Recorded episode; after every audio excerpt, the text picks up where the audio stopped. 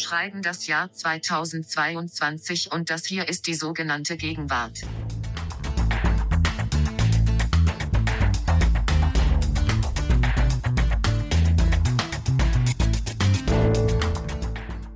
Ja, vielen Dank, liebe Siri, und herzlich willkommen zurück nach einem langen, langen Sommer zu unserem Feuilleton-Podcast. Mein Name ist Nina Power. Und ich bin Ijoma Mangold. Ich grüße dich, Nina. Wie, wie war dein Sommer? Ja, Ijoma, mein Sommer war schön und er war lang und er war auch zwischenzeitlich wahnsinnig anstrengend. Ähm, vielleicht kann ich das nur anteasern oder kurz benennen äh, ein, ein Stichwort für alle da draußen, die mich fühlen werden, wie man heutzutage so sagt. Lange Reisen mit vielen kleinen Kindern. Da gab es einige krisenhafte Momente. Und wir wollen natürlich kein privates Reisespezial heute machen. Aber warum ich das jetzt kurz sage, ist, dass ich nochmal an mir selber sozusagen unser heutiges Thema gefühlt habe. Denn es soll heute um Narrative gehen und die Kraft von Narrativen. Und ich habe gemerkt, wie und auch an anderen gemerkt, wie man sich wieder trifft nach dem Sommer. Und egal wie langweilig oder krisenhaft der Urlaub war, man hat nicht nur die Erfahrung, sondern dann hat man auch eine Erzählung am Ende. Und man tauscht die Erzählungen aus. Und egal wie schlimm oder eben öde der Urlaub war oder verregnet, am Ende kann man etwas Kultfähiges daraus machen. Auf jeden Fall etwas Logisches, etwas, womit man vielleicht angeben kann, weil es so furchtbar war. Das heißt, die Erzählbarmachung und die Erzählung die man anderen anbieten kann. Und diese große Macht der Narrative, das wird unser Thema heute sein, Ijoma. Genau, oder etwas spezifischer, etwas einschränkender, die angebliche Macht der Narrative. Denn dass die Narrative so mächtig seien, das ist ja selbst wiederum nur ein Narrativ, ein zurzeit weit verbreitetes Narrativ. Genau, es soll um diese ganzen Diskurse gehen, in denen immer wieder darauf verwiesen wird, wie mächtig Narrative sind. Es soll um Storytelling gehen, das ist auch noch so ein anderes Wort, also die Vermarktung von Produkten, die alle eine Geschichte brauchen heutzutage, Biografien, Kriege, Krisen, politische Agenten und natürlich ähm, jeder Social-Media-Post ist eine Geschichte für sich. Also unser Verstricktsein oder unsere Existenz als Menschen die vermeintlich nur in Narrativen, in Erzählungen denken und leben können. Etwas, was keine Erzählung, keine Narration, sondern ein Spiel ist, wobei man natürlich auch sagen kann, auch Spiele sind oft wie Erzählung strukturiert, ist der Gegenwartscheck. Nina, erinnerst du dich noch, es war jetzt eine so lange Sommerpause, erinnerst du dich noch, dass wir diesen Podcast immer mit diesem Wettbewerb, dem spielerischen Wettbewerb des Gegenwartschecks begonnen haben und dass wir diese Tradition auch weiter fortführen wollen? Ja, natürlich. Also ähm, Lars hat auch schon gestern gesagt, seine Liste ist sehr lang geworden über den langen Sommer. Ach. Und natürlich haben wir äh, auch von unseren, da kann ich nochmal nur wieder, man kann es nicht oft genug sagen, danke äh, ihr und sie alle da draußen, weil wir ja auch über unsere Sommerpause hinweg immer wieder so tolle Vorschläge erhalten und uns manchmal in Dialoge verwickeln. Meine ähm, Liste, Nina, ist gar nicht so, gar nicht so lange geworden, kann ich leider nicht sagen. Und zwar, weißt du warum? Das fand ich nämlich interessant. Ich habe zwar wahnsinnig viel Aufregendes erlebt. Ich war nämlich in Mexiko und bin seither der größte Fan dieses Landes. Aber immer wenn ich was, wie ich fand, Auffälliges beobachtete, merkte ich, naja, das ist ja jetzt der mexikanische Kontext. Das kann ich jetzt nicht einfach einfließen lassen beim deutschen Gegenwartscheck, denn zwei verschiedene Lebenswelten, zwei verschiedene Kulturen, zwei verschiedene Gegenwartsphänomene. Ja, schade. Also irgendwie juckt es mich natürlich jetzt sehr und alle da draußen wahrscheinlich auch, äh, die ganze Folge im mexikanischen Gegenwartscheck zu machen. Naja, weil das so lustig ist, in so einem richtig fremden ja. Land erscheint dir ja alles wie ein Gegenwartsphänomen, alles unglaublich ja. neu und überraschend. Und dann ja. müsstest du natürlich die Mexikanerinnen und Mexikaner fragen und die würden vermutlich gerne und sagen, das machen wir schon seit Anno Tobak so. Ja, ja, also meine Liste ist ähm, mittellang. Vielleicht kann ich gleich mal anfangen, oder? Oh ja, genau. Fang mal an. Nämlich, also ich wollte gerade sagen, ich habe viele Dinge gesehen. Zum Beispiel einen aufblasbaren, also statt so aufblasbare Ringe am Strand, die gibt es ja so als Einhörner oder einfach nur so als Ringe, aber es gibt jetzt neuerdings. Schwimmringe meinst du jetzt? Ja, mhm. ja, so große für Kinder, so viele ja. Plastikdonuts, die so angebissen sind zum Beispiel. Das habe ich gesehen, aber mir fällt einfach keine Metaebene dazu ein, die ich dir jetzt hier anbieten könnte. Deshalb stelle ich diese Alltagsbeobachtungen zurück und starte Ja, gleich. sehr gut, denn darf ich dich kurz unterbrechen, weil das ist, ähm, ich, das bitte nicht als Kritik, sondern auch nur als Beobachtung zu verstehen. Wir kriegen auch recht häufig Vorschläge, wo ein Phänomen benannt wird und dann wird drunter geschrieben, aber wie das zu deuten ist, keine Ahnung, da müsst ihr euch was einfallen lassen. Ja, das stimmt das ja ist auch, nicht das so stimmt einfach, ja auch. wenn man. Nein, also es stimmt ja auch, dafür sind wir ja da. Aber also wer, wer eine Interpretation des aufblasbaren Plastikdonuts, von dem ein Stück abgebissen worden ist, hat, bitte her damit. Dann kann ich es nochmal Lars Genau. vorlegen oder so. Aber deswegen muss ich ein bisschen höher schon gleich im Diskurs anfangen. Und zwar scheint es mir gerade eine kleine Welle zu geben von dem, was man nennen könnte, die Babyboomer Selbstreflexions-Essays. Und zwar hatten wir gerade letzte Woche ähm, eine Titelgeschichte von unserem hochgeschätzten und sehr geliebten Kollegen Jens Jessen bei uns in der Zeit. Da ging es um die Jugend von heute, aber eben auch die Generation der Älteren und eine Selbstkritik auch der älteren Generation. Im Spiegel war letztens äh, von einem Soziologen, ich glaube, ein Gastbeitrag. Da ging es um den Ukraine-Krieg und wie der durch die Augen der Boomer gesehen wird und im Zusammenspiel mit den Millennials. Gestern in der Konferenz haben wir ge wieder geredet. Es kommt jetzt ein Essay und ein Buch von einem anderen Kollegen, wo es um die Babyboomer geht. Also mir scheint gerade so eine kleine, du wirst jetzt sagen, oh nee, das gibt's immer und so, aber mir scheint es gerade so eine kleine Welle zu sein.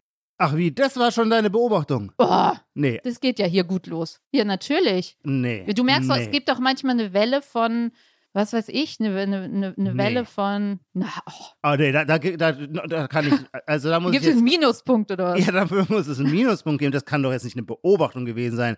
Ich meine, okay, wir Feuilletonisten sagen, zwei Phänomene sind schon ein Trend, aber Drei. in dem Fall sind es sogar drei. Aber Entschuldigung, es gibt ungefähr jeden Monat, hundertmal wird das Wort, äh, in der Minute wird das Wort Babyboomer hundertmal in den Mund genommen seit fünf Jahren. Also was soll denn dieses Phänomen sein, dass jetzt, also dass jetzt eine spezifischere Beschäftigung mit generationellen Erfahrungen ansteht? Nee. Also ich meine, seit es Feuilleton laufen gelernt hat, ist es sowieso nur in der Lage, immer nur durch die Generationenbrille auf alles zu schauen. Das finde ich nämlich sowieso schon. Also ich stehe der generationsspezifischen Gesellschaftsdiagnose sowieso kritisch gegenüber, weil sie so einfach und eingängig ist und deswegen aber, glaube ich, auch nicht wirklich was erhält. Aber Es geht ja nicht darum, nein, Ijuma, es geht ja nicht darum, dass Ja, ich plötzlich ja. gemerkt habe, dass es Generationenbetrachtung gibt. Es gibt aber gerade eine kleine Welle Nee. und ich würde sagen, die liegt zum Beispiel daran, dass der heiße Sommer wieder war.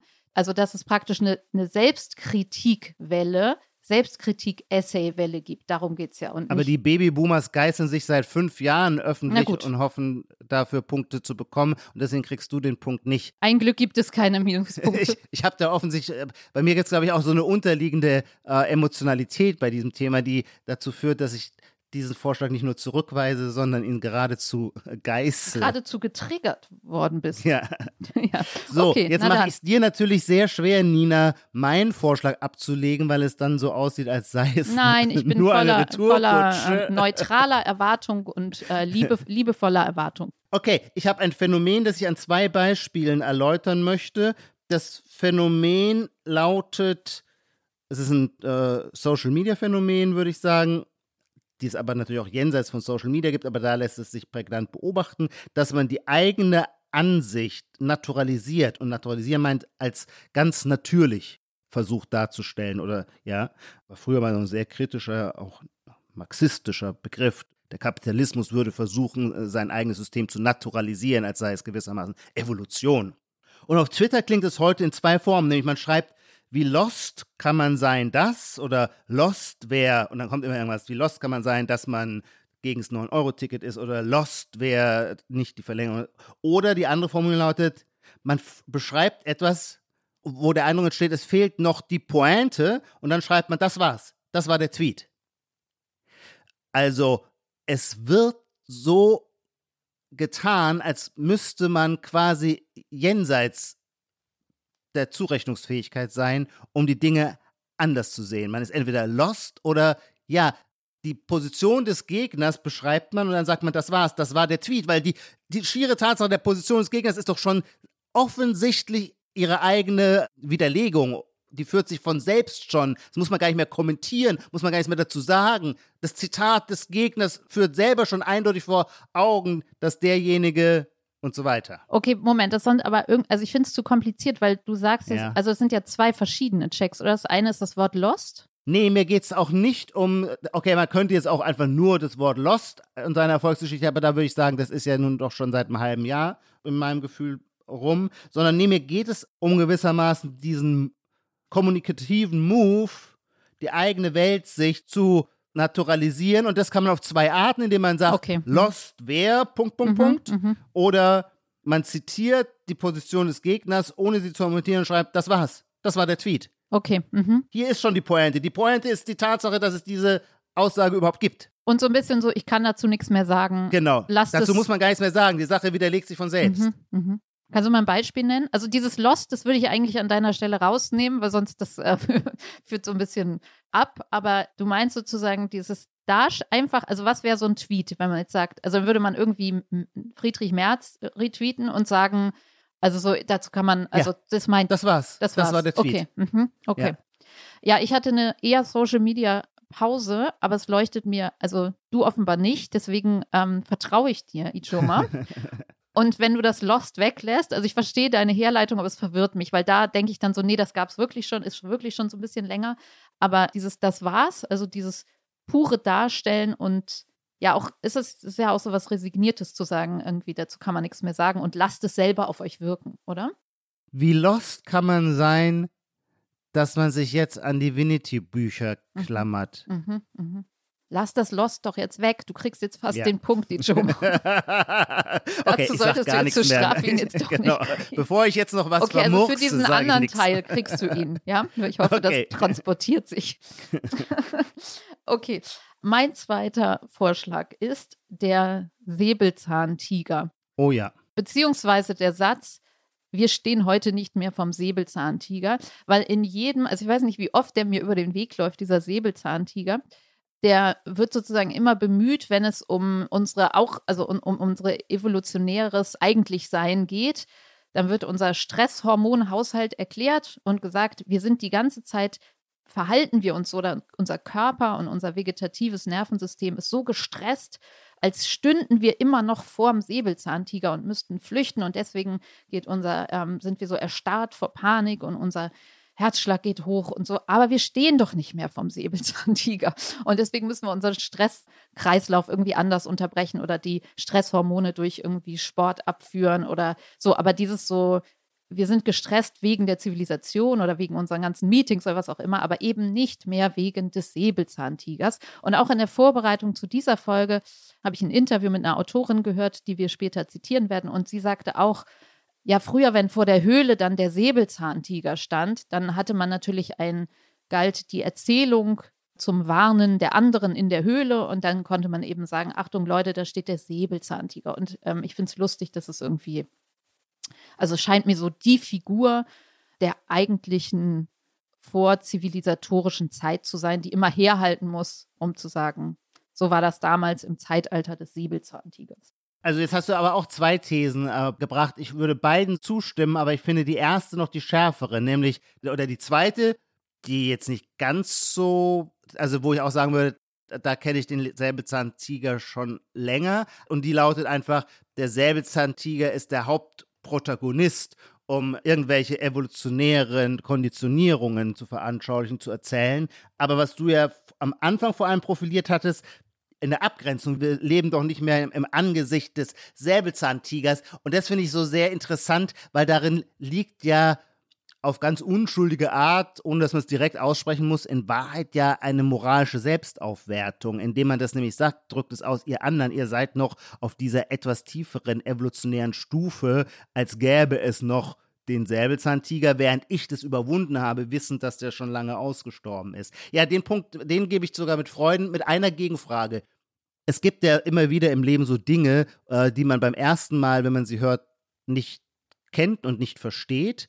Und dann denkt man sich, das muss ich mal nachschauen. Und dann hört man es das zweite Mal, dann geht einem auf alle Kenntnis, nur man selber noch nicht. Jetzt wagt man erst und hat aber vergessen nachzuschauen. Man wagt auch gar nicht mehr nachzufragen, weil es schon zu spät ist. Und so ein bisschen geht es mir mit diesem Säbelzahntiger. Wie der aussieht, meinst du? Ja, Ja, ich weiß auch nicht, wie der aussieht. Ich wollte gerade googeln, aber ich habe natürlich mein Handy jetzt in Flugmodus für die Aufnahme. also dafür, dass er so prominent ist, weiß aber keiner irgendwas über ich ihn. weiß, ich wollte ihn Wo hat er gelebt? Wann hat es ihn googeln. Ja. gegeben? Warum ist er ausgestorben? Ja.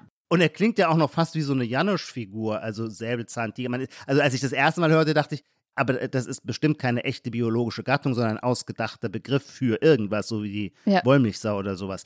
Aber es scheint ihn zu geben. Also jedenfalls muss die, die vorzivilisatorische Zeit muss voll von ihnen gewesen sein. Gab es die dann auch in Europa? Also vor allem, ich habe gelernt, dass die Menschheit in Afrika entstanden ist und sich dann erst langsam über Asien und äh, arabische Welt, Asien und Europa äh, ausgebreitet hat.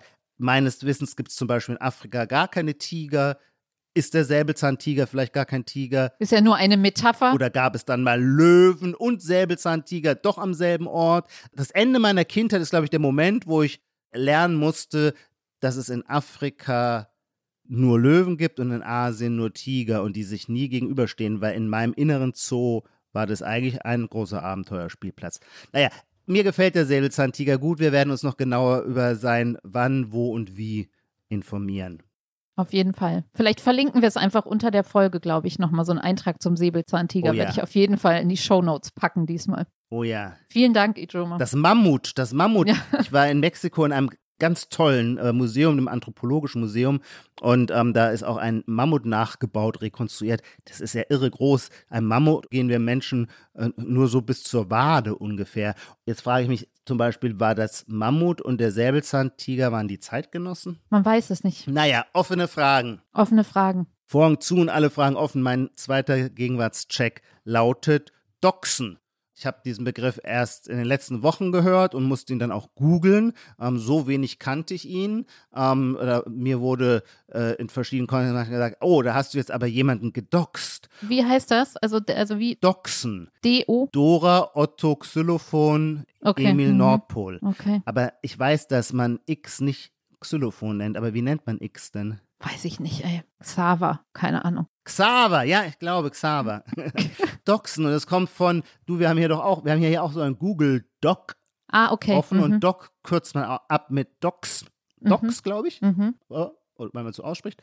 Und Doxen meint die Praxis, und das berührt jetzt, finde ich, so stark unsere neue Lebenswirklichkeit, wo wir natürlich immerzu im Netz Spuren hinterlassen und sehr viel und unser Bewusstsein für Privacy vielleicht noch nicht ausgebildet genug ist und wir umgekehrt aber auch Informationen hinterlassen, von denen wir gar nicht wissen, die aber andere nutzen können. Und Doxen meint genau dies, nämlich diese Datenbrotkrumeln zusammenzusammeln aus dem Netz, um jemanden zu identifizieren oder ihn preiszugeben und zu sagen, das alles gibt es im Netz über ihn. Er ist der und der. Also im schlimmsten Falle so, dass man rekonstruieren kann, wo seine Adresse ist oder was seine Telefonnummer ist. Aber ich glaube auch schon in dem etwas mäßigeren Sinne, ihn bloßzustellen durch alles, was er je abgesondert hat. Und das ist ja eine wichtige, neue, verwerfliche, aber äh, wichtige oder aktuelle kommunikative Praxis der gesellschaftlichen Auseinandersetzung. Doxen. Okay, und es geht da eher um, also es hat nicht so dieses hackerische, stalkerische, sondern eher das Shitstormige. Beides. Okay. Mhm. Ja. mhm. Ja, ja. Ich glaube, es deckt beides ab. Ja. Okay. Ja, also es ist jetzt so ein bisschen wie beim ersten, nur noch schlimmer, dass ich so dir einfach wirklich sehr vertrauen muss, dass das stimmt. Weil ich habe es jetzt noch nicht gehört. Ja, ja. Und dann, was deckt es genau ab? Ah, also ich bin noch nicht so ganz convinced, wobei ich äh, schon klingt wie was, was stimmen könnte und zeitgemäß sein könnte. Es wäre aber langweilig, wenn wir jetzt mit Gleichstand rausgingen. Deswegen gib mir doch deswegen den Punkt. Ja, schöner Versuch, aber wir haben ja noch ganz viele, ganz viele Folgen. Also komm, eins ist Gleichstand ist schön, das ist ein schönes Narrativ. Nein, da sehe ich, sehe ich unbedingt anders. Oh, ne, nutzen wir das als Überleitung. Ja, genau. Aristoteles hat gesagt, jede Geschichte hat einen Anfang, eine Mitte und ein Ende. Und das ist ein wichtiger, und essentieller Satz. Und ein Ende ist nicht Gleichstand. Bei Gleichstand gibt es nämlich, wie nennt man es? Remis, da muss die Gegenrunde angetreten werden. Ein Ende kann nicht Gleichstand sein. Folglich bin ich anderer Meinung. Folglich, it's not the end. It's Wir machen ja noch weiter, genau. Genau. It's finished, but not the end. So. Also finish für unser Gegenwartscheck und hin zu unserem großen Thema, den Narrativen.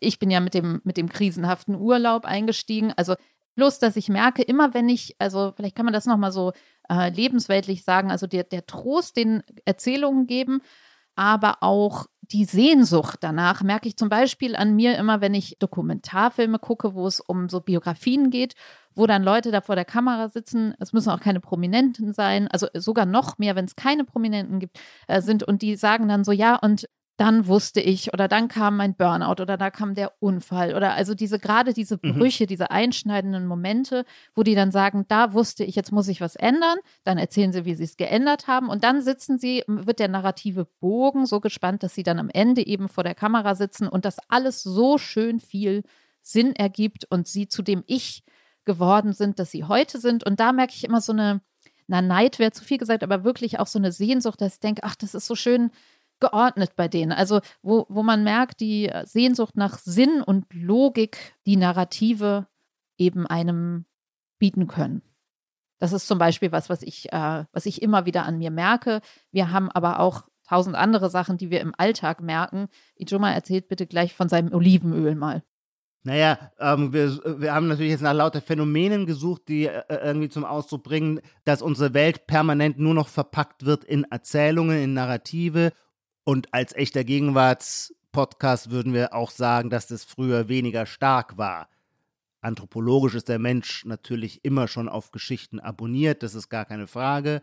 Aber dass das Storytelling so stark die Lebenswelt prägt, hat, glaube ich, schon nochmal eine Steigerung erfahren. Und in der Produktwelt ist es natürlich besonders stark nachzuvollziehen, ähm, weil sich Produkte früher einfach nur durch, was heißt nur, auch das war ja schon eine Kondensation einer Erzählung durch ihren Markennamen anpriesen.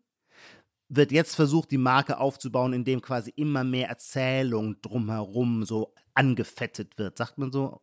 Und das kann einem bei vielen Sachen auffallen. Man merkt es auch an sich selber. Meine Freundin hat mir aus vermutlich rein sachlichen Gründen ein Duschgel empfohlen, Salt House vom Toten Meer. Und das hat bei mir sofort eingeschlagen. Einfach weil das so viel narrative Fantasie triggert. Immer wenn ich das benutze, sehe ich mich in Israel am, äh, am Toten Meer und dann verbreite ich da diesen ganzen Schaum über mir und denke, ah, hm, ja, das ist natürlich, manchmal denke ich sogar an Asterix dann. Wieso? Ach so, weil, ja, ja, weil es ich weiß, ja. Asterix gibt, der am Toten Meer spielt und schon ist man in so einer Erinnerungs-Erzählungsgespinst perfekt eingewickelt. Ein anderes, das war jetzt fast schon die Parodie, bei einem anderen Produkt, da war es fast schon die Parodie von Narrativisierung im Marketing und zwar ein Olivenöl, das ich unseren Zuhörern äh, nur wärmsten ans Herz legen kann. Sie können es im äh, Zeitshop auch erwerben. Glaube ich immer noch. Es war jedenfalls mal. Jedenfalls hat unser, äh, unser lieber Arbeitgeber hat uns letztes Jahr zu Weihnachten jedem eine Flasche Olivenöl geschenkt. Und zwar genau dieses Produkt.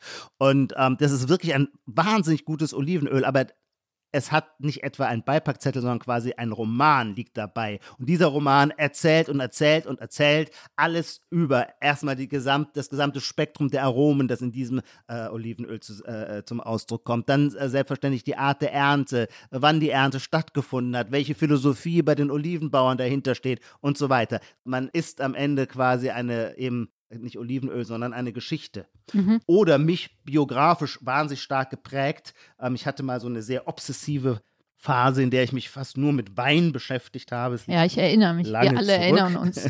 ja, das waren schon die Ausläufer. Die Redaktion Richtig schlimm war erinnert das so vor 15 Jahren oder so, 2003, 4, 5. Und da gibt es einen Weinhändler, dem ich immer noch treu ergeben bin, aus dem Saarland, Pinade Picard. Und womit der mich gekriegt hat, war, dass seine Kataloge nicht einfach nur äh, den Wein vorstellten und wie teuer er ist und wie viel Alkohol er hat und welche Rebs, aus welchen Rebsorten er sich zusammensetzt, sondern auch das waren unfassbare epische Projekte. Da wurde die Region erstmal vorgestellt, dann das Weingut selber, seine Besitzer, die Vorgeschichte der Besitzer, seit wann das in Familienhand ist, dann die wie sagt man, äh, die, die Lage des jeweiligen Weines, we- äh, welche Bedeutung, welche Erdzusammensetzung die spezifische Lage was weiß ich, Kastanienbusch in der Pfalz hat. Und dann der spezifische Wein. Und auch da, die, äh, ich weiß, die Winzer lästerten immer über den Besitzer des Weinguts und meinten, der habe es wohl auf den Literaturnobelpreis abgesehen. Und ähm, dieser Spott war nur allzu berechtigt, aber als Marketinginstrument hat es perfekt funktioniert. Ich habe mich quasi dann 15 Jahre lang ausschließlich, habe ich ausschließlich Weine aus diesem von diesem Händler äh, getrunken. Das heißt, er hat alles geprägt, was, was mein Bild von Wein ausmacht.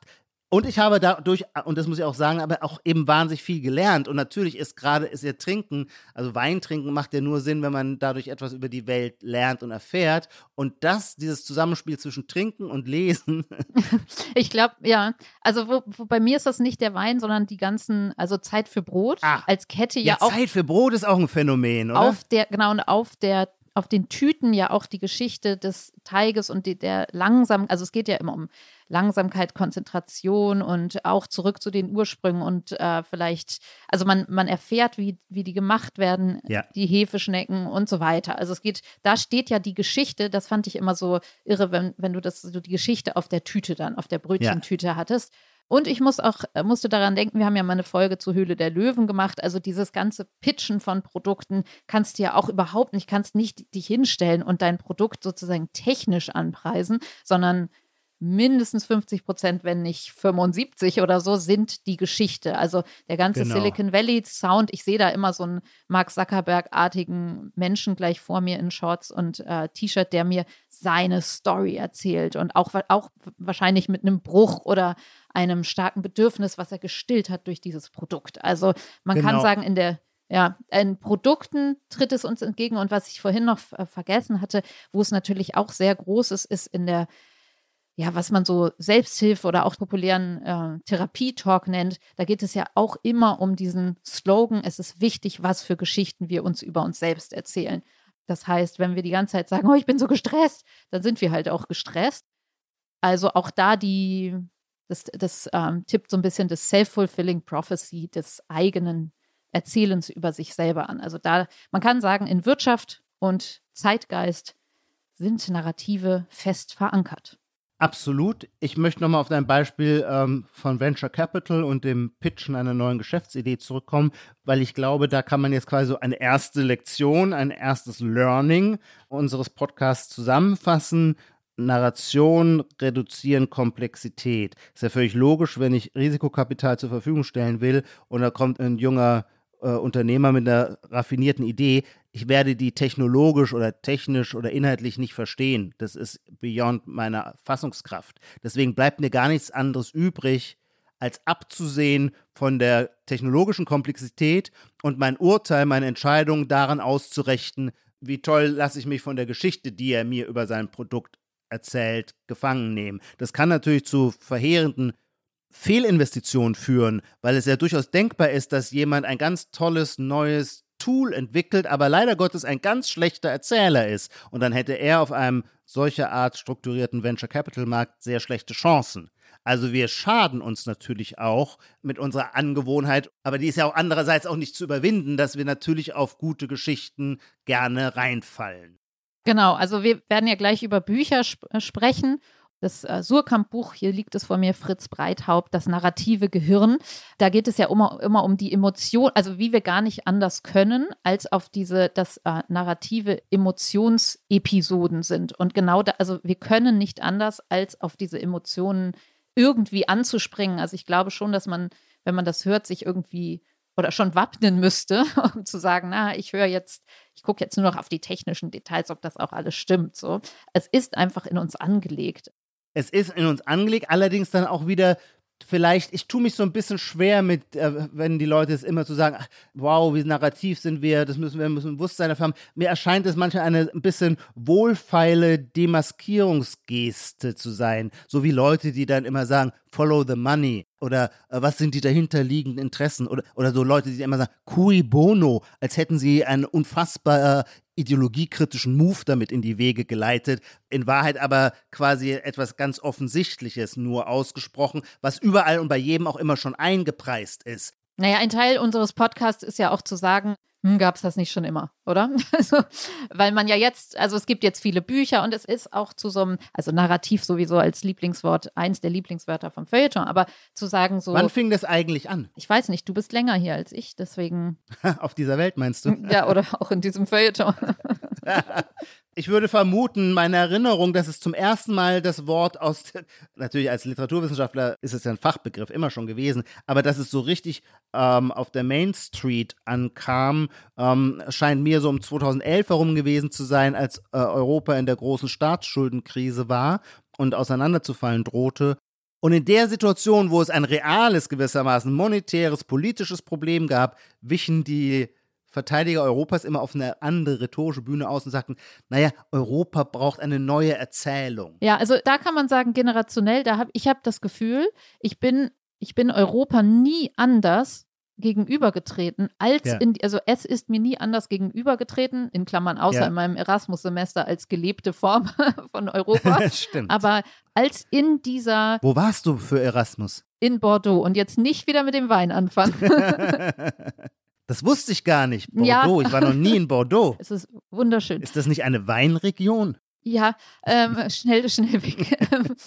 Guck, jetzt habe ich den Faden verloren. Nein, genau, es ist mir nie anders gegenübergetreten, als sozusagen in gefühlt hunderte Millionen Artikeln, die so Quo vadis Europa? Fragezeichen. Europa braucht dringend ein Ja. neues Narrativ. So. Ja. Also ja, ja. es ist so zu einer Lachfigur dann irgendwie, also es, ja, es ist Wahnsinn, dass es einem so, also man käme nie auf die Idee, dass Europa ein Narrativ vielleicht hat oder, ja. oder überhaupt hatte oder was war das alte oder dass irgendwie alles okay sein könnte. Es war irgendwie immer ein sehr verzweifeltes, es braucht ein neues Narrativ. Genau, ein, es braucht ein neues, weil ein altes haben wir ja schon. Da ist, verwandelt sich Zeus in einen weißen Stier und raubt eine Jungfrau aus Asien und bringt sie nach Europa. Aber Ein interessant, Säbelzahntiger. ja genau, kurz, kurz nach dem Aussterben des Säbelzahntigers. Oder er vielleicht hat Zeus die Europa vor dem Säbelzahntiger gerettet. Interessanterweise hat diese Redeweise Konjunktur zu einem Zeitpunkt, als in Deutschland eine Kanzlerin regiert, der man umgekehrt immer eine gewisse Unartikuliertheit oder Sprachlosigkeit oder eben gerade das, einen Mangel an einer großen Erzählung vorwarf. Und das ist ja nun doch auch interessant. Es spricht jetzt auch für Deutschland. Wir wählen also offensichtlich nicht die, die die besseren Geschichten bieten, sondern wir können auch mit einer geschichtsarmen Kanzlerin so gut umgehen, dass wir sie vier oder fünfmal, ich vergesse. Wir wählen die, die den Mund halten. Also das, äh, genau, wir wollen genau. nicht, wir wollen ja, nicht, Ja, auch Olaf Scholz würde, ja, richtig. wir wollen nicht vorgreifen, aber wir wollen nachher auch nochmal darüber nachdenken, was eine narrativfreie Zone, ob es die gibt, wo, wo die wäre. Ja, das ist ein wichtiger Punkt, finde ich. Genau, vielleicht können wir da schon mal deutsche Bundeskanzler und Bundeskanzlerinnen als eine Möglichkeit speichern, dass die zum Absolut. Beispiel rechte narrativfrei sind, wobei sie sich natürlich Mir fällt noch ein Beispiel ein, dass ich Ja. äh, Kai Diekmann, der frühere Chefredakteur der Bild, hat er irgendwann da äh, sein äh, Amt niedergelegt und was hat er gemacht? Er hat danach eine Agentur gegründet und die heißt Story Machine, wenn ich das Mhm. richtig erinnere. Und die hat den Slogan We Power Your Message. Mhm. Ähm, also auch da jemand verlässt gewissermaßen eines der mächtigsten Massenmedien Deutschlands und was macht er als nächstes? Naja, er hält wohl den Kern dessen, mit dem man Impact hat, äh, eben für die Fähigkeit, Geschichten zu erzählen. Und da würde ich jetzt eben im Gegenzug sagen, mit Verweis auf Olaf Scholz und auf Angela Merkel, ha, so leicht lassen wir uns doch nicht blenden. Wir sind gar nicht, fallen gar nicht so schnell auf Geschichten rein. Wir können auch mit narrativer Askese besser umgehen, als wir vielleicht glauben. Mhm. Vielleicht können wir einmal noch tatsächlich zum Säbelzahntiger zurück und Ja. unsere zwei Bücher, also wir haben auch noch Essays im Angebot natürlich, wir haben viel gelesen, aber Fritz Breithaupt, das narrative Gehirn, was unsere Neuronen erzählen, das ist das eine Buch und der Fritz Breithaupt ist ein super spannendes Buch, was sehr tief geht in die narrative Struktur unseres Gehirnes und so weiter. Fandst du es wirklich super spannend? Nein, nicht super, ähm, super dicht. Es ist so, okay, interessant, fand ich. Nein, so, aber okay, ich fand interessant. es. Ja, ich fand es. Also, ich würde es jetzt nicht an einem Stück durchlesen. Ich glaube, es ist eher so, Ja. um sich mal so ein bisschen in den. Der Tonfall hat auch so ein bisschen was betulich-onkelhaftes. Vielleicht hat mich das dann. es ist ein kluges Buch, ein kluger Mann, ein schönes Thema. genau, es ist klug super, durchgearbeitet. So. Nein, Ja. super, sorry. Also, Ja. das narrative Gehirn und wie es ein evolutionärer Vorteil des Menschen schon immer war, dass er äh, Geschichten erzählen kann. Und das andere Buch, Erzählende Affen, was ja auch schon den Säbelzahntiger-Sound im Titel hat, von Ja. Samira El-Wassil und Friedemann Karik, äh, die stellen ja auch heraus, wie das Erzählen ein anthropologisches Differenzkriterium ist. Also der Mensch ist eben der erzählende Affe, der erzählende Affe. Und das Mhm. ist sein Alleinstellungsmerkmal nicht, dass er zum Beispiel schön rumlaufen kann oder sowas. Also aufrecht laufen kann. Oder lacht. genau, Das lachende Tier. das lachende das sprechende Tier, das Tier. erzähl der erzählende Affe. Das spielende Tier. Was ist der Mensch nicht alles? Jetzt ist er das, der erzählende Affe. der weinverkostende Affe. Ich finde, das ist der Mensch. Ijoma ist noch so ein bisschen. Oder gib mir ein Gegenbeispiel. Kennst du irgendeine Ein Tier, das andere Wein trinkt. Gattung? Ja. Also ja. ja, ja, also ich denke, wenn wir jetzt so einen Biologen oder eine Biologin hier hätten, dann würden die dir Häfen. bestimmt sagen, dass es Tiere Ja. gibt, die irgendwelche, weil Stimmt, irgendwas Vergorenes. klingelt bei mir da, aber vielleicht ist es auch Ja, nur ja, Michel das aus stimmt. Lönneberger, wo die, wo die, wo die, äh, genau, wo die Hühner dann das, die vergorenen Kirschen oder so essen, dann be- besoffen rumgackern, so. Aber bestimmt, es gibt Ja. bestimmt irgendwie den Wunsch der einer Rauscherfahrung. Aber ich weiß es nicht. Ich habe mal eine Ja. Doku über Drogen äh, geguckt und da ging bei mir es klingelt auch ganz fern. ich glaube, es ist Michael glaube aus auch. Lönneberger, der da klingelt. Aber ähm, da ging es um Drogen und wie der Rausch, die Rauschfähigkeit auch Ja. ähm, genau, dem Menschen Mhm. eigen ist. Egal, also vielleicht können wir nochmal versuchen, ein bisschen über die Bücher zu sprechen. Also bei dem Fritz Breithaupt fand ich eben interessant, dass er sagt, es sind im, Geschichten sind Emotionsepisoden Mhm. und wir als Mensch, also es gibt eine Logik, einen Sinn und vor allem ein Ende, wo es eine Art emotionale Entladung geben muss. Also Gefühle wie Triumph, dass der Richtige gewonnen hat und Rührung, Satisfaktion, also dass man denkt, na gut, also ist, ist doch gut gegangen, weggelegt, die Geschichte. Also es geht irgendwie auch um das Weglegen von der Geschichte danach. Genau, dieses, es braucht das Ende, damit man, ich glaube, er sagt mal, damit man was verpackt und nur wenn man es dann Genau. verpackt hat, kann man es zur Seite schieben und Man kann sich wieder zurück, zu was Neuem zurückziehen, aufbrechen. genau. Ja.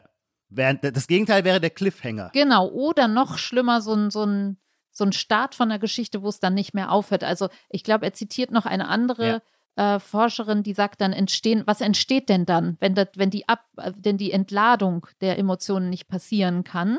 Was passiert dann? Sie sagt, glaube ich, hässliche Gefühle entstehen dann. Also es sind irgendwie, und sie nennt den Kapitalismus, es war nur eine Fußnote, aber sie nennt den Kapitalismus als etwas, was sozusagen nie zum Ende kommt, wo Angst generiert wird und irgendwie keine Erlösung dann so kommt. Das mag dahingestellt sein, aber man kann. Okay, das ja, ist mir jetzt aber weiß, wirklich ich die liebste Form von Kapitalismuskritik, denn die heißt ja, alles, was nicht zu einem Ende kommt, macht uns unglücklich und ist deswegen abzulehnen. Aber weißt du, die einzige Form, in der es wirklich ein Ende gibt, ist nämlich der Tod oder die äh, oder das Paradies oder Frag mal äh, die Buddhisten. die, die Ja. Auferstehung. Dann erst ist wirklich alles an ein Ende gekommen und alle losen Fäden. Okay, der Kapitalismus kann ja wahnsinnig viel leisten, dass er aber nicht das schafft, die Zeit zum Ende zu bringen und uns äh, in den, ins Himmelreich zu erheben. Da würde ich dieser scharfsinnigen Kapitalismuskritikerin absolut zustimmen. Das schafft er nicht. wahrscheinlich tun wir ihr total Unrecht. Also ich fand es nur interessant, dieses oder dieses hässliche Gefühle mochte ich als Formel, weil es ja dieses Alleingelassenwerden mit einer ange angefangenen Geschichte. Aber ist das nicht Kennzeichen von Erwachsensein, Hm. dass man mit häss dass man lernt, mit hässlichen Gefühlen zu leben und mit losen Enden? ja, mit Ambivalenz. Ambival aber Ambivalenz kann man doch auch schon wieder als Narrativ, oder? Also sagen, ist immer, das ist immer beides. Ja, ja, man, Und du machst das ja Ja, auch wieder, Dis- ja, erwachsen sein. Ist Ja, dann ja. eben erwachsen ja, ja, sein. das stimmt. Also, man merkt schon, schwer hier rauszukommen. Schwer rauszukommen, das schwer stimmt. rauszukommen. Ähm, der Fritz Breithaupt wiederum, er nennt das das mobile Bewusstsein, ähm, dass wir einen, den geraden Zeitfluss, also wenn man sagt, okay, schwer rauszukommen, kann man es aber auch umstellen und sagen, nee, voll cool rauszukommen, weil man kann durch Geschichten den Zeitfluss und unseren Ort verlassen. Man kann sich an Dinge erinnern. Man kann durch das Erzählen, das ist auch ein wichtiger Punkt bei ihm, eben mitfühlen. Also du kannst in meinen Urlaub mit und ich in deinen. Und dass man als Mensch die Fähigkeit hat, sein Bewusstsein mobil zu machen und örtlich und zeitlich sich zu entgrenzen und dann zurückzukehren oder hin und her zu switchen, dass das eben uns auch ausmacht. Und dass man, wenn ich den Breithaupt richtig verstanden habe, auch ähm, die, die Fähigkeit zur Selektion unseres Bewusstseins, auch als das wieder als ein Differenzkriterium, wie du gesagt hast, zum Tier, dass wir unsere, ich weiß nicht, wie, wie, wie kann man das nennen, dass wir unser, unsere Erinnerung gewissermaßen intentional steuern können. Um etwas zu erzählen oder um eine Geschichte zu konstruieren, müssen wir ja aus unserer Erinnerung die Teile heraufrufen, die dann zusammen eine für unseren Geschmack kohärente Geschichte ergeben. Und das setzt eben voraus dieses bewusste Erinnerungsmanagement, von dem ich mir vorstelle, dass es zum Beispiel Hunde nicht haben. Wenn, wenn, wenn mein Hund, den ich leider nicht besitze, wenn mein Hund traurig ist, weil er alleine in der Wohnung ist und sein Herrchen nicht da ist, dann kann der, würde ich vermuten, sich nicht damit trösten, dass er sagt, jetzt denke ich mal an den tollen Waldspaziergang gestern zurück, den ich mit meinem Herrchen gemacht habe. Wir Menschen können es, wir können uns ja durch selektives Erinnerungsmanagement trösten. Nicht komplett, sonst wären wir gewaltige Verdrängungskünstler, ähm, aber doch zu einem gewissen Teil. Ja, oder du kannst dich beruhigen damit, der kommt gleich wieder. So, und ich habe die Erfahrung und diese, diese. Das, glaube ich, kann der Hund auch, oder? Kann der das? Ey, boah, schon wieder. Also wir brauchen hier einfach mal so einen Ein Telefon, gell? naja, so einen Telefonjoker, den wir dann Joker, immer mal kurz, der uns mal kurz Stimmt. den Säbelzahntiger erklärt und den Hund und überhaupt. Also jedenfalls wieder, wiederkehrende Abläufe als Erfahrungswert zu verarbeiten, würde ich denken, dass das Tiere schon kennen oder können. Aber naja, Ohne den Trigger, ohne die, die, den Schlüssel in der Tür, weiß ich nicht, ja. hm, ich weiß es auch nicht. Man steckt nicht drin. Wie, Man steckt nicht drin, nicht? wie man in meiner Heimat Steckt sagt. man nicht drin. steckt man nicht drin. Ja. Okay, was hat Breithaupt noch zu bieten? Was hat der noch zu bieten? Er ist ja nicht nur Literaturwissenschaftler, sondern auch Neuro- oder Kognition, nee, Kognitionswissenschaftler. Genau, er hat in Amerika so ein Lab, ja, so ein, das klingt so cool, äh, ein, er leitet das einzigartige Experimental Humanities Lab, an dem er narrative Ereignisse, Empathie, moralisches Denken und so weiter erforscht. Also Narrative als Empathie-Booster, aber auch als, weil es geht ja bei Narrativen auch immer viel um, wie können wir die Klimakrise ähm, erzählbar machen, wie können wir den Krieg erzählbar machen oder wie können wir ihn erzählbar halten, ja, weil wenn man sagt, okay, der Krieg ist jetzt angeteasert, wir wissen jetzt irgendwie, da ist gut und da ist böse, wir wollen, dass die gewinnen, aber tun sie halt jetzt irgendwie nicht, dass dann Vielleicht ist das auch ein, das Gefühl der Langeweile dann eben eins dieser hässlichen Gefühle, was dann einsetzt und wie kann man es halten? Ähm, wie kann man die Emotionen halten?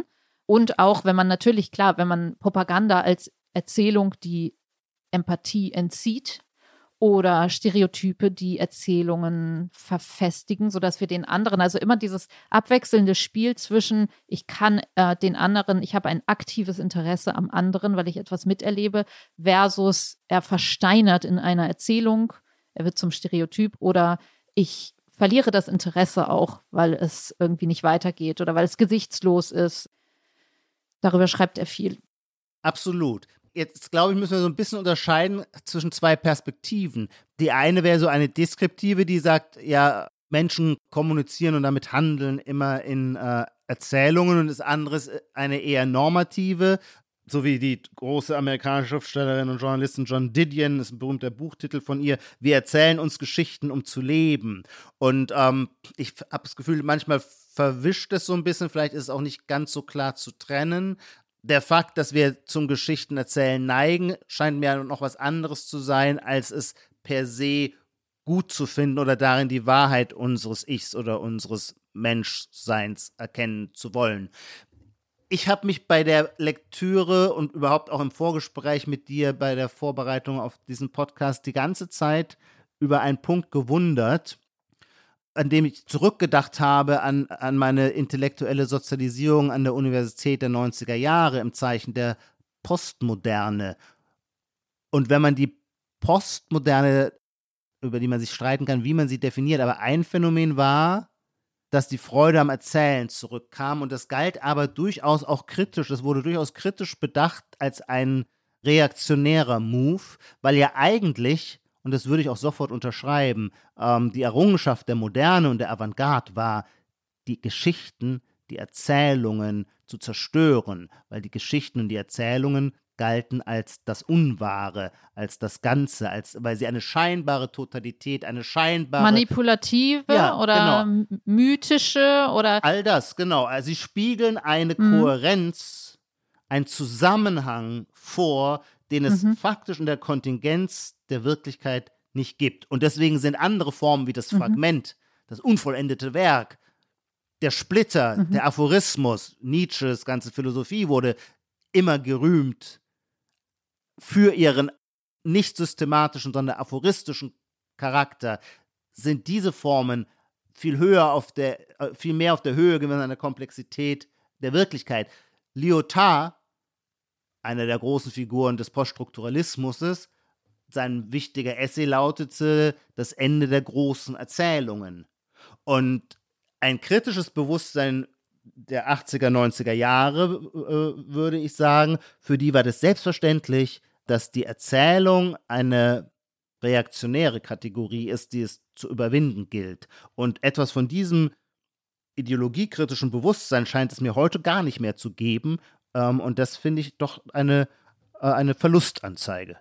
Du meinst heute, also es ist ja auch so in der ja. Kunst oder wenn man jetzt sagt Kitsch, ja. könnte man nicht auch sagen, Kitsch ist Klar, das. ist die Erzählung per ist halt se. auch so, so mit so einem, mit so einem, ja, mit so einem fetten ja. Strich, ja, mit so einem glänzenden fetten Strich und dem folgst du und alle singen mit und oder der, also da, wenn du jetzt redest, dann kommt bei mir sowas wie Schla der, der, der, der absolute Ohrwurm versus irgendwie so ein fragmentiertes tolles, undergroundiges Jazzstück. Ja, genau. ja, also dass man sagt, die genau. Fragmentierung ist immer das eigentlich, ja, vielleicht ja subversive und, und eigentliche tatsächlich.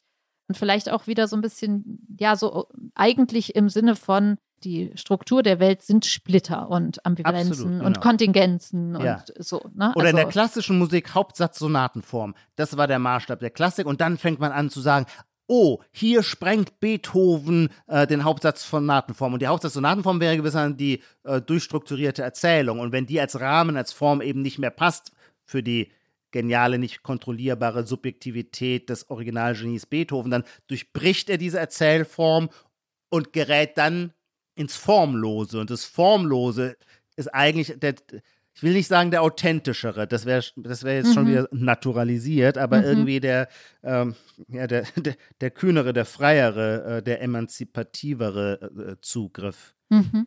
Wenn, also in dem anderen Buch Erzählende Affen wird ja zum einen gesagt, eben auch zwar schon immer so, und es wird hier der Satz, Geschichten sind so etwas wie die Atemzüge des Geistes, heißt es. Ja. Das heißt, man, also was ja auch so ein bisschen impliziert, man kann nicht anders. Ja, man ja. atmet halt ein aus genau. und man merkt es. Oder äh, ich glaube, in dem Interview sagte die Autorin äh, Samira El-Wasil einmal, dass das so ist wie die Schwerkraft. Man wird das nicht merken, aber so ist es halt. Also, dass wir da die ganze Zeit drin sind als Seinszustand. Und sie sagen natürlich, es ist heute im Zeitalter der Zugänge zu digitalen Medien, ist es mehr denn je so. Und man könnte natürlich sagen, okay, oder was wäre das Neutralere? Weil jetzt sagen wir ja, es gibt ja Bewertungen. Das eine ist irgendwie das Coolere, Subversivere. Oder ähm, es gibt dieses offenbar immer wieder dieses Aufdeckerische. Ah, wir erleben eigentlich alles nur in Erzählungen. Und ich finde, in beiden steckt so ein bisschen, wie ist es denn, ja, was wirklich, was ist, was ist die Zone jenseits von Narrativen? Also ist das, weil dieses Neutrale, man könnte ja auch sagen, es ist eine totale neutrale, ich glaube, der, der Fritz Breithaupt schreibt auch am Ende, ähm, denkt so mögliche Alternativen an, was nicht narrativ wäre. Und ja. sagt auch, dass das reine rational-kausale Denken oder eine, eine reine Chronologie, dass man, ja. oder du sagtest, glaube ich mal, Statistik fällt dir ein. Als Statistik ist, wenn man sagt, die Erzählung ist eine Abpräsentation von Wirklichkeit in der Form der Erzählung. Und dann frage ich mich, was ist das andere? Dann würde ich ja nicht sagen, das andere ist die Wirklichkeit, sondern ich müsste nach einer anderen Form der äh, Abpräsentation, der Darstellung von Wirklichkeit suchen. Und deswegen glaube ich viel mehr Statistik ein, weil auch die Statistik versucht, Wirklichkeit darzustellen, die Karte ist nicht das Gebiet, klar. Sie sind nicht identisch. Diese Differenz ist sowieso klar. Es gibt da draußen irgendeine Wirklichkeit und die können wir irgendwie darstellen, besser oder weniger gut, also kongruenter oder weniger kongruent, mehr süffig oder mehr wahr oder wie auch immer. Und da, da könnte ich mir vorstellen, eine andere Form, die im Übrigen jetzt nicht wahrer ist. Da, wir wissen alle, wie sehr wir der Statistik misstrauen wollen. Aber die Statistik jedenfalls hat, würde ich annehmen, keinen narrativen Impuls erst wenn wir die Statistik lesen, versuchen wir dann wiederum daraus eine Erzählung zu machen, die da lautet, früher war, war der Hunger so und so groß, heute ist er geschrumpft auf so und so viele Milliarden Menschen oder so. Werbung. Diese Woche in der Zeit? Die Bücher des Frühlings. 16 Seiten blühende Fantasie. Von gefährlichen Liebschaften, einer Flucht auf dem Mississippi und magische Erzählkunst das Literaturspezial zur Buchmesse in Leipzig. Die Zeit, Deutschlands größte Wochenzeitung. Jetzt am Kiosk oder direkt bestellen unter zeit.de/slash bestellen.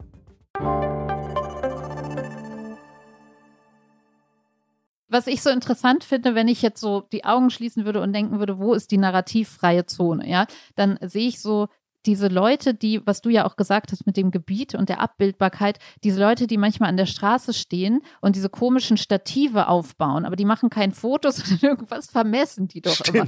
Und das, Ja. und das scheinen mir so stoische Vermesser zu sein, die sozusagen frei von Narrativen irgendwas abbilden, ja. Ja. Und was ich interessant finde, oder, oder es erscheint vor meinem inneren Auge irgendein Naturwissenschaftler, der sagt, ja, ja, ihr mit euren ganzen Emotionen und euren Erzählungen und Mythen, ob das jetzt kapitalistisch oder christlich oder was auch immer ist, so, aber man kann sagen, hier, Teilchen, so, wir sind alle irgendwie, Ja, ja. nur Teilchen, ja. Ähm, und was so interessant ist, es gibt vom, dann eben diese Landesvermesser oder das Statistiker oder, oder Hardcore-Wissenschaftler, die sozusagen alles so sehr nüchtern sagen. Das ist erstmal neutral.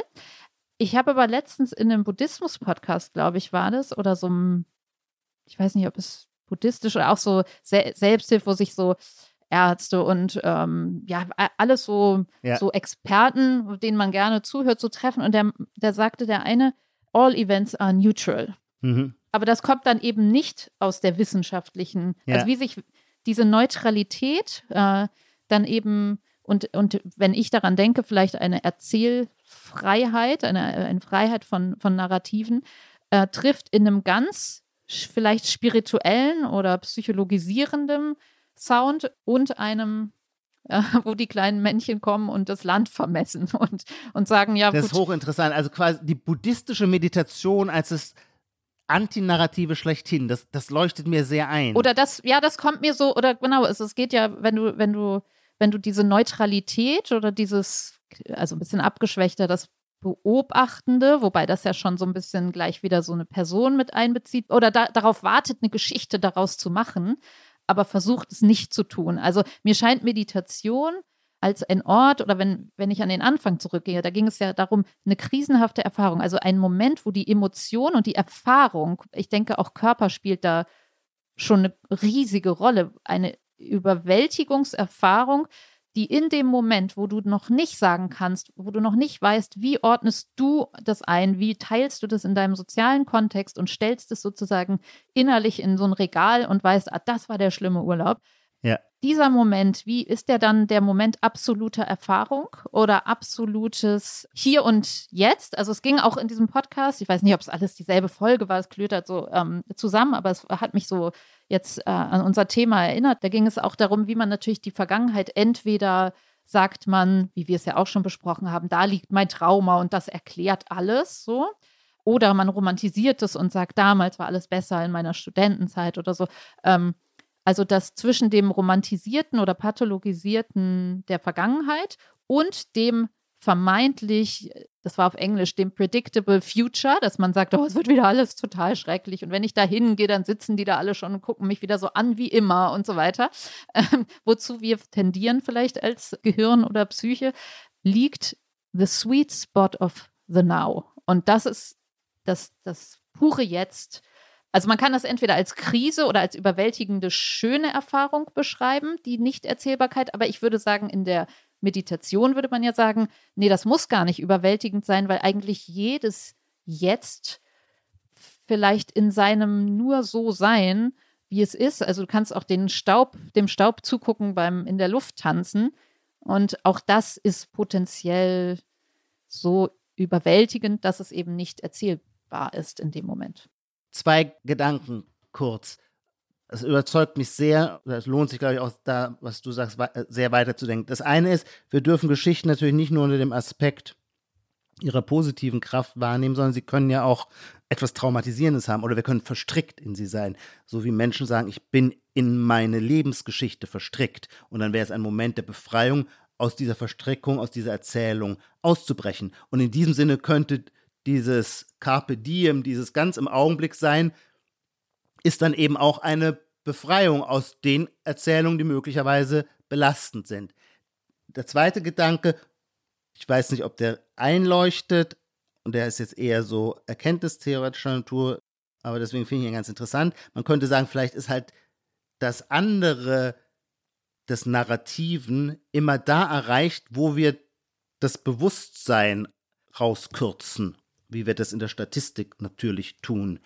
Und so tun wir es eben auch in der buddhistischen Meditation. Ich kenne mich damit zu wenig aus, aber da geht es doch auch immer über eine, immer um eine Überwindung des Bewusstseins.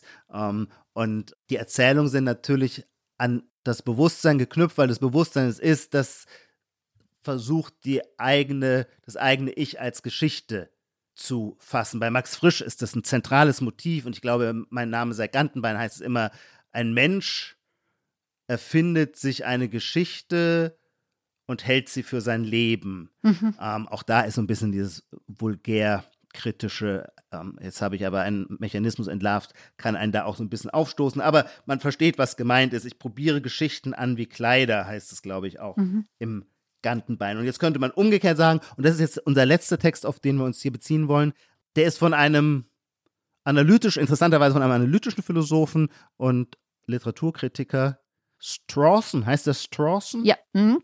Galen Strawson, ja. Mhm. Ja, genau, 2015 veröffentlicht. Und der sagt, um Gottes Willen, ich will kein narrativer Mensch sein. Im Gegenteil, meine Art, über mein Leben nachzudenken, ist so von, vom Fragment kommend, beruft sich dann auch auf Montaigne und sagt, nee, natürlich soll aus meinem Leben keine Erzählung werden, weil damit werde ich seinem Sinnüberschuss, seiner Kontingenz und seiner Inkohärenz gar nicht gerecht. Und er wendet sich gegen so eine starke Tendenz, die offensichtlich, ich kenne mich da nicht so aus, ein, ein großes Massenphänomen in der, vor allem in der therapeutischen Branche ist, äh, wo das Erzählen als Therapeutikum äh, immer eingesetzt wird und jedem gesagt wird, erzähl, du musst deine Geschichte erzählen.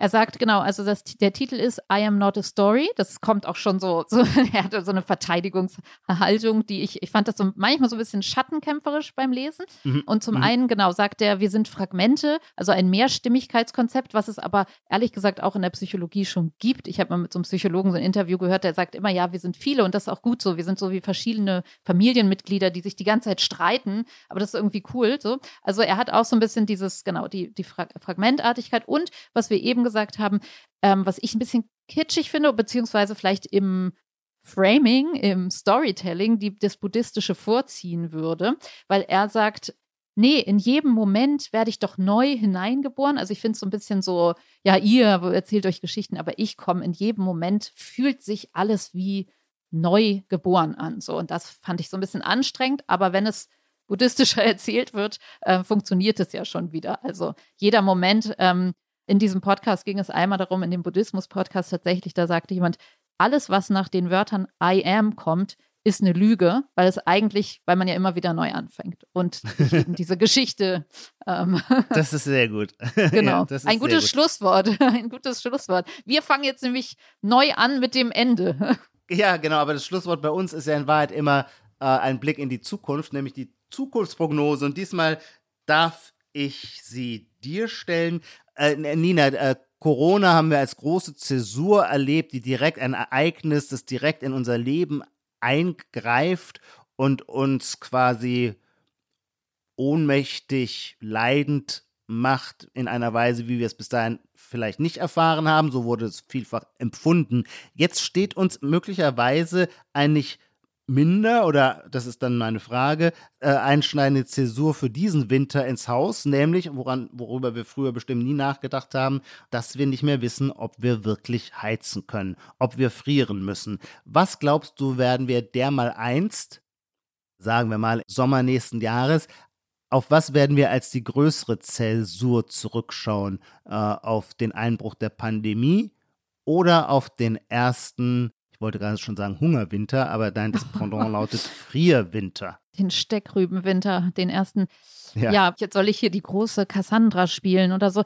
Also, ich glaube, dass das kein, nicht unbedingt also es könnte schon sehr krass werden, aber dass es, glaube ich, eben nicht so ein Ohnmachtsnarrativ sein mhm. wird, sondern ein aktivistisches. Ja. Also wie es schon so, da, da haben wir angefangen, unser Bill, unsere Billigregale zu verbrennen im Flur oder im Hof, weil uns so kalt war. Ähm, das vielleicht ist das das kultfähigere ähm, oder ja, einfach, also ich will es jetzt nicht verarschen alles, aber ähm, ich glaube, diese Ohnmachtserfahrung, da kann man ja sagen, das ist gerade schwieriger abzuspeichern, aber sie war ja sehr lang ähm, und sehr einschneidend, weshalb ich also diesen wirklich depressiven Zustand, der zwar schwer erzählbar ist, aber er war vielleicht, er wird einschneidender gewesen sein. Das andere wird man vielleicht blumiger erzählen können. Also richtig, Richtig, das leuchtet mir Ist ein. das eine gute Antwort? Eine sehr gute Ja, Antwort. schön. Nina, ich danke dir. Ich danke dir, Ijoma. Es hat viel Spaß gebracht. Endlich sind wir wieder da. Wir verabschieden uns von unseren lieben Zuhörerinnen und Zuhörern. Bis zum nächsten Mal. Bis dahin. Tschüss.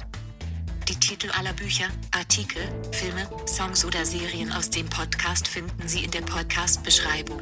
Bei Anregungen, Kritik und Lob schreiben Sie uns gerne an gegenwart.zeit.de.